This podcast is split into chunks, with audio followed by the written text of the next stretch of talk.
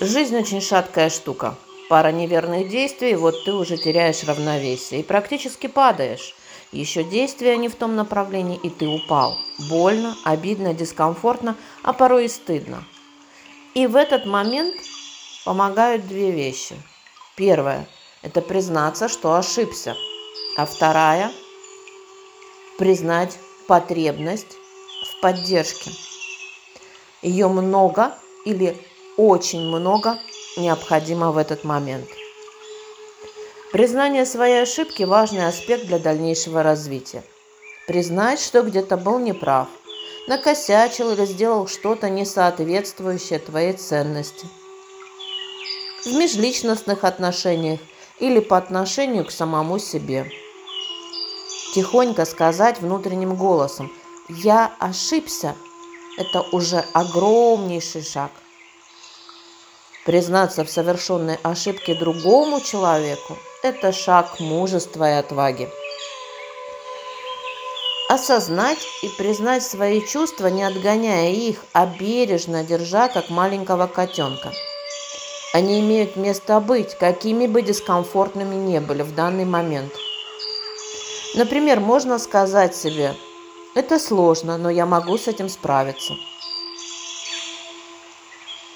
Многие люди почувствовали бы что-то подобное в такой ситуации. Что я могу сделать для себя сейчас?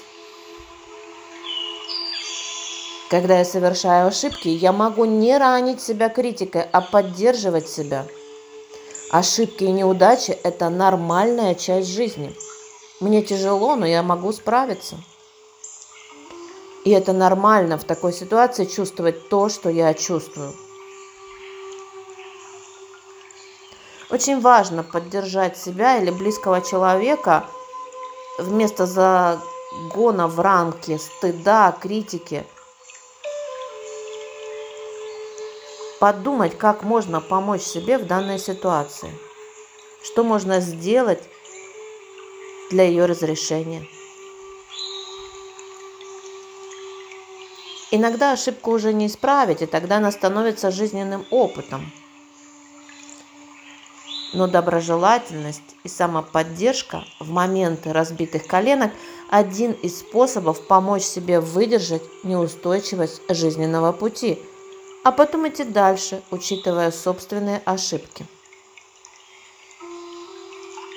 Проверяя, иду ли я прямо сейчас к своим ценностям, к тому, что для меня важно, и являюсь ли я тем человеком, которым хочу быть. Признайте свое право на ошибку, свое право на поражение.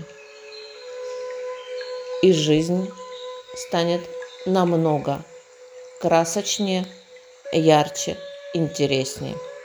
Любви вам, добра и процветания.